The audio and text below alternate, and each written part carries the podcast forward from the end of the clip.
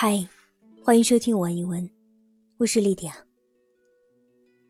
今天要和您分享的是泰戈尔的《家庭》（The Home）。I paced along on the road across the field, while the sunset was hitting its lost gold like a mirror.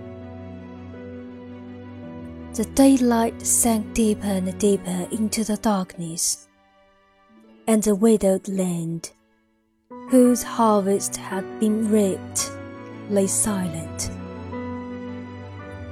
Suddenly, a bird's shrill voice rose into the sky. He traversed the dark unseen, leaving the track of his song across the hush of the evening. His village home lay there at the end of the wasteland, beyond the sugar cane field, hidden among the shadows of banana and the slender areca palm, the coconut, and the dark green jackfruit trees.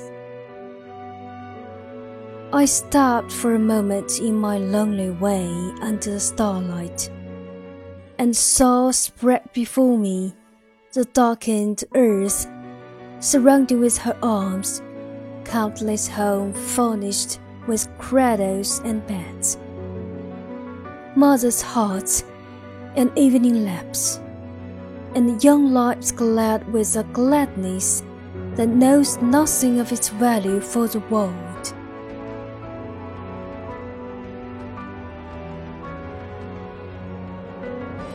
今天的节目就是这样，祝你晚安，Good night。